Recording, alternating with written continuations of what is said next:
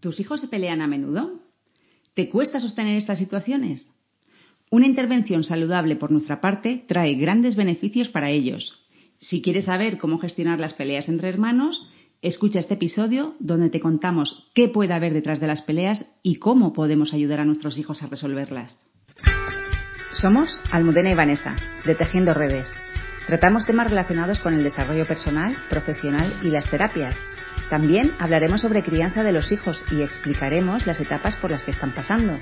Entre todos podemos tejer redes y crear un mundo mejor.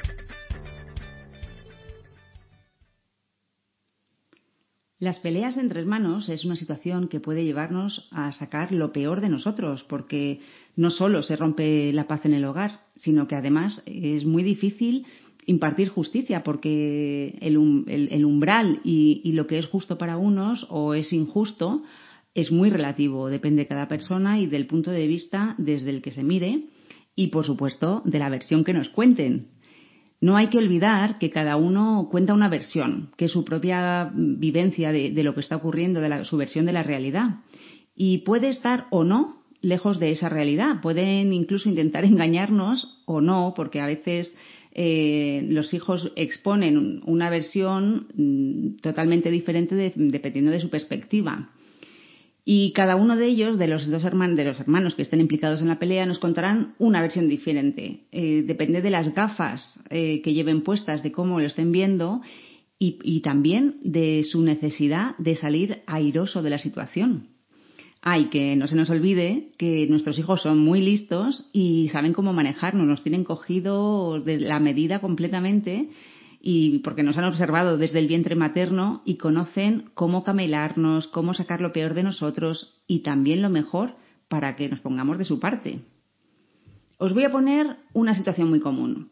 Eh, por ejemplo, si nosotros no aguantamos jamás eh, ningún contacto físico agresivo, es decir, no el contacto físico del abrazo, sino un, contacto agresivo, por ejemplo, que se peguen.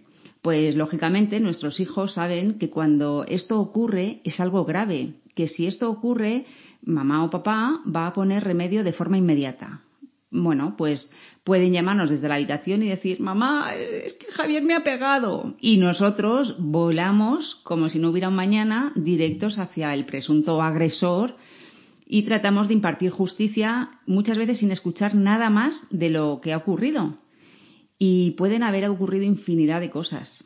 Por ejemplo, que le haya agarrado para evitar que le golpeara el presunto agredido y puede ser mentira, porque sí, los niños mienten, los adultos también mienten, todos mentimos por un motivo u otro en un momento dado. Generalmente lo hacemos para salir airosos de una situación. Bueno, pues puede que a lo mejor se haya caído o cualquier otra situación lejos de la realidad o de lo que nos están contando. Pero lo que está claro es que saben que el me ha pegado es un arma arrojadiza directa para eliminar al enemigo, que en ese momento es su hermano. Siempre hay que escuchar y dejar que se expresen todas las partes implicadas. Claro que puede ser cierto que un hermano le haya pegado al otro y claro que tenemos que interceder y poner límites cuando hay una agresión física.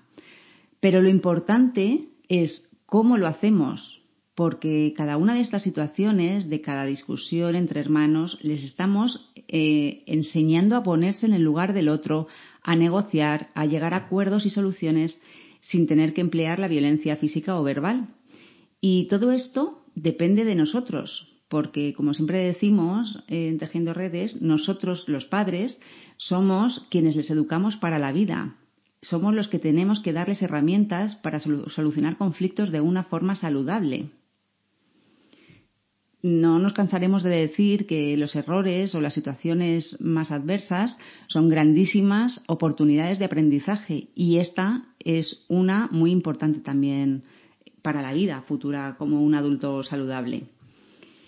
Bueno, es eh, habitual que ante una pelea discutamos con quién monta más jaleo, el que hace más ruido, pero no por ello significa que es el culpable. Y aquí es donde nos tenemos que mantener firmes y sostener la situación, que muchas veces no es fácil.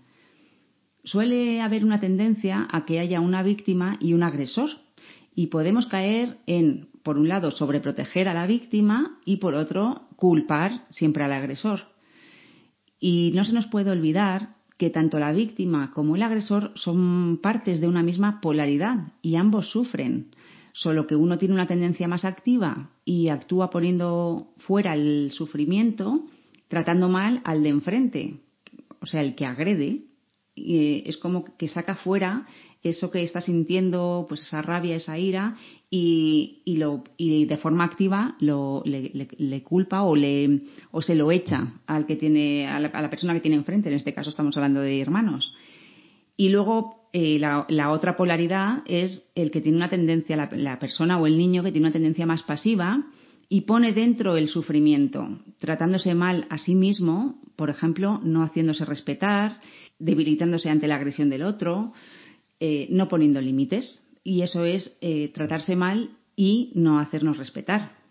Bueno, tener hermanos es algo maravilloso porque proporciona un lugar donde ensayar las respuestas con sus iguales y aprender estrategias para poder responder ante las situaciones que le pueden ocurrir fuera del hogar. Como ya hemos dicho muchas veces, no podemos olvidar que el hogar es un ensayo para la vida, es un lugar donde no solo se aprende, sino que se ensaya para las diferentes situaciones que serán fuera de casa. Mm, siempre decimos que lo que no se hace dentro de casa, lo que no se aprende, no se practica, luego es muy difícil hacerlo fuera también.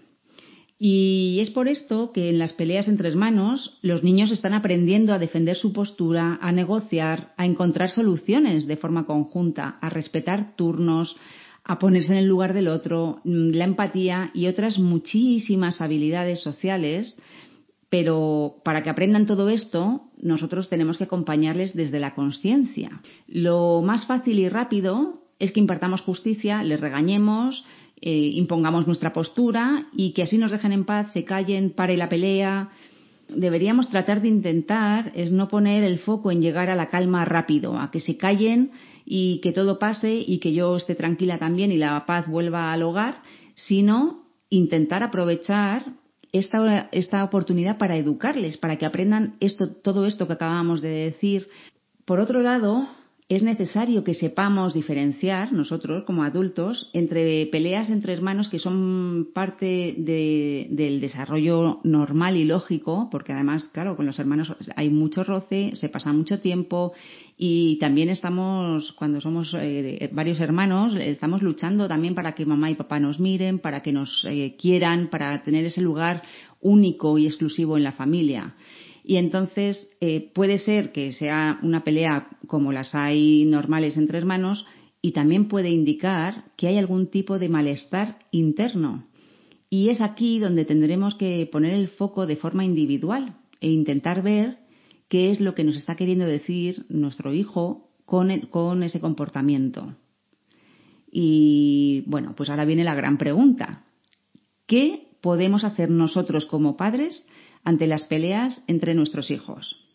Bueno, pues nosotras querríamos decir que lo más importante y lo primero de todo es nunca comparar. Nunca, por favor. Cada hijo es único, cada uno tiene su propia forma de ser y de estar en el mundo. Y si nosotros comparamos, estamos también empujando a esa rivalidad, a ese que luchen por ese lugar único y para que mamá me mire más o bueno, estamos empujando a sentimientos de tener que ser mejor que nuestro hermano, nuestra hermana, para de esa manera sentirme valorado. Así que, por favor, la comparación nunca no es tu hermano se porta bien y tú fíjate porque tu hermano hace esto y tú no. Mm, por favor, evitemos cualquier tipo de comparación, no solamente cuando hay peleas, sino en, todas las situaciones de nuestra convivencia. Bueno, podemos también darles herramientas para resolver conflictos. Una de ellas, importantísima, es enseñarles a dialogar. Que cada uno, de una manera respetuosa, diga lo que quiere, lo que desea, cómo se siente, describir con pocas palabras lo que ha ocurrido para así darle sostén a la situación y a partir de ahí que puedan negociar.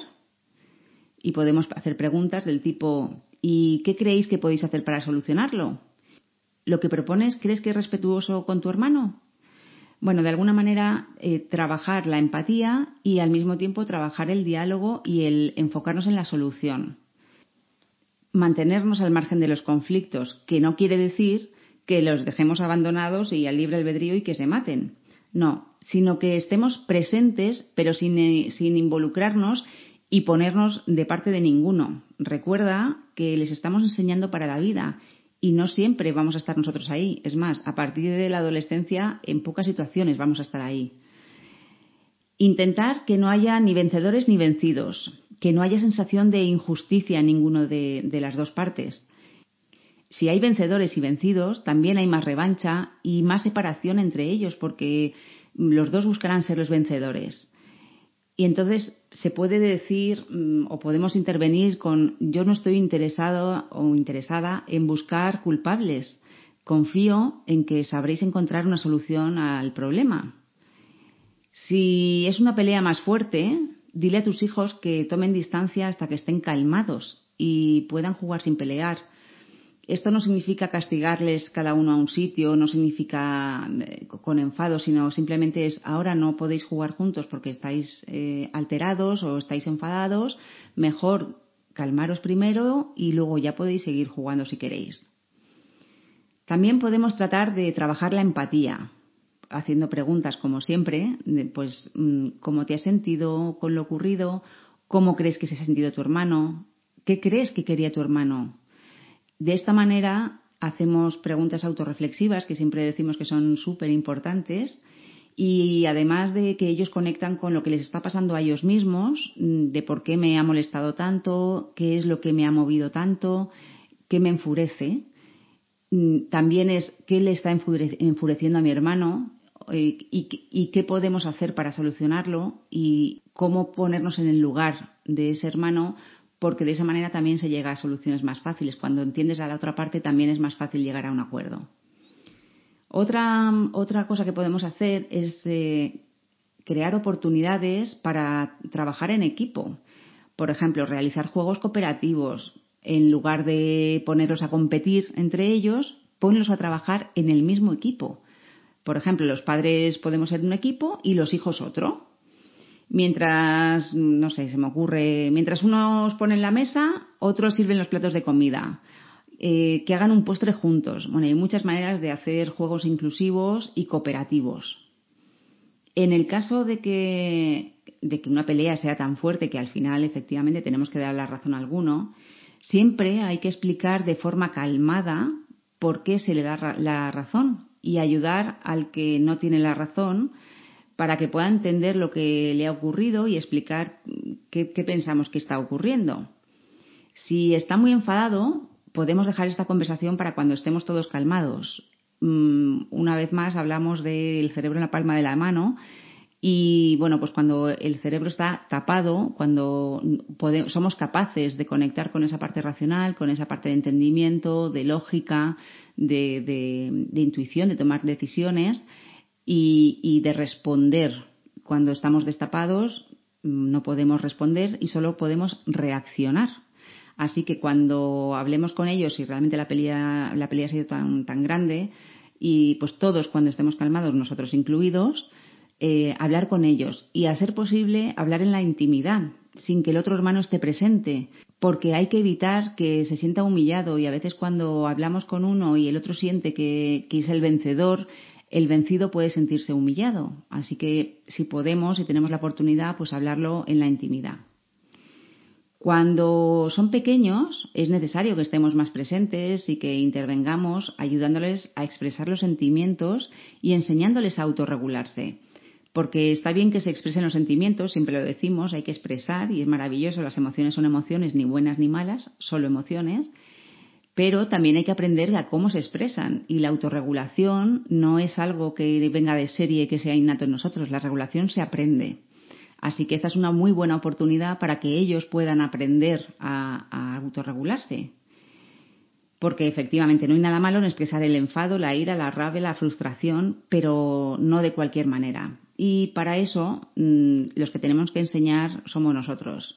Creo que de esto ya hemos hablado en más podcasts porque es un tema recurrente de la autorregulación. A lo mejor algún día profundizamos más en ella y proponemos ejercicios para primero aprender nosotros y de esa manera podemos enseñar también a nuestros hijos, sobre todo a través del ejemplo, como siempre decimos y como decía Einstein, que el, ejemplo no es una manera más de, enseñar, es la única manera de enseñar. Bueno, pues si nosotros aprendemos, sabemos autorregularnos y ellos también ven cómo nos autorregulamos, eh, es mucho más fácil que ellos lo, lo, puedan aprender. Bueno, volviendo, que como siempre me voy por las ramas.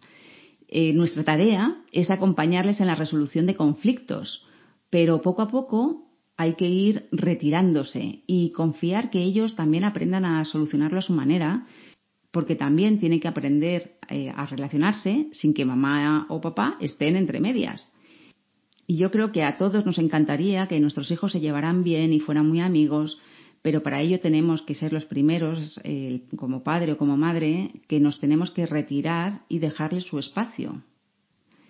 De todas maneras, todas estas pautas que estamos dando no pueden funcionar si las peleas entre hermanos son tan recurrentes e intensas que ya ha afectado a su relación realmente. En este caso, tenemos que estrechar vínculos y reparar de alguna manera esos vínculos, eh, ese vínculo entre ellos, para que después puedan negociar. Pero insisto, y esto es muy importante, y es que miremos dentro a nosotros mismos y observemos cómo nosotros como padres eh, no estamos acompañando a nuestros hijos para que tengan una relación saludable y sí más hacia la rivalidad. Y puede ser, por ejemplo, poniéndonos de parte de alguien de forma habitual, ya sea comparando, ya sea mostrando más atención a uno que otro.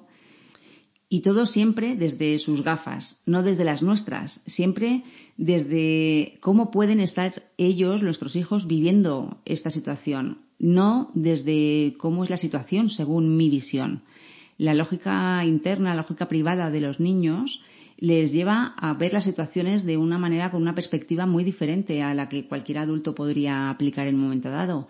Cuando nosotros, por ejemplo, vemos eh, en familias que, bueno, pues que hay un niño mayor, a lo mejor de tres o cuatro años o cinco, y nace un hermano pequeño, pues claro, nosotros entendemos perfectamente, incluso cuando nos ha pasado a nosotros como hermanos, que cuando ya somos mayores entendemos, pues claro, que a ese bebé hay que prestarle más atención porque depende al 100% de nosotros. Cuando ya un niño de cierta edad, pues ya no depende para tantas cosas. Por eso también hay regresiones también en el niño cuando nace un hermano y ya no quiere comer solo y quiere que se lo des de comer, porque de alguna manera quiere también que le prestes esa atención. Bueno, pues para ese niño de tres o cuatro años ha pasado de ser el rey de la casa a ser el príncipe destronado o la princesa destronada. ¿Y qué pasa? Pues que ahí puede empezar una pequeña o gran rivalidad solo por el mero hecho de existir ese bebé y de que mi madre o mi padre les presten más atención porque para mí es mi madre ya no me quiere tanto y ahora quiere más a mi hermano porque le hace más caso a él. Bueno, pues mm, como veis, la lógica privada de los niños es muy particular, entonces hay que intentar verlo desde esa perspectiva, no desde la nuestra, porque como adultos entendemos que un bebé requiere mucha, mucha atención y hay mucha dependencia de, ese bebé hacia nosotros y lo entendemos perfectamente y entendemos que no podemos a lo mejor dedicarle el mismo tiempo porque además ya no lo tenemos, ahora tenemos que dividir nuestro tiempo. Nada es blanco o negro.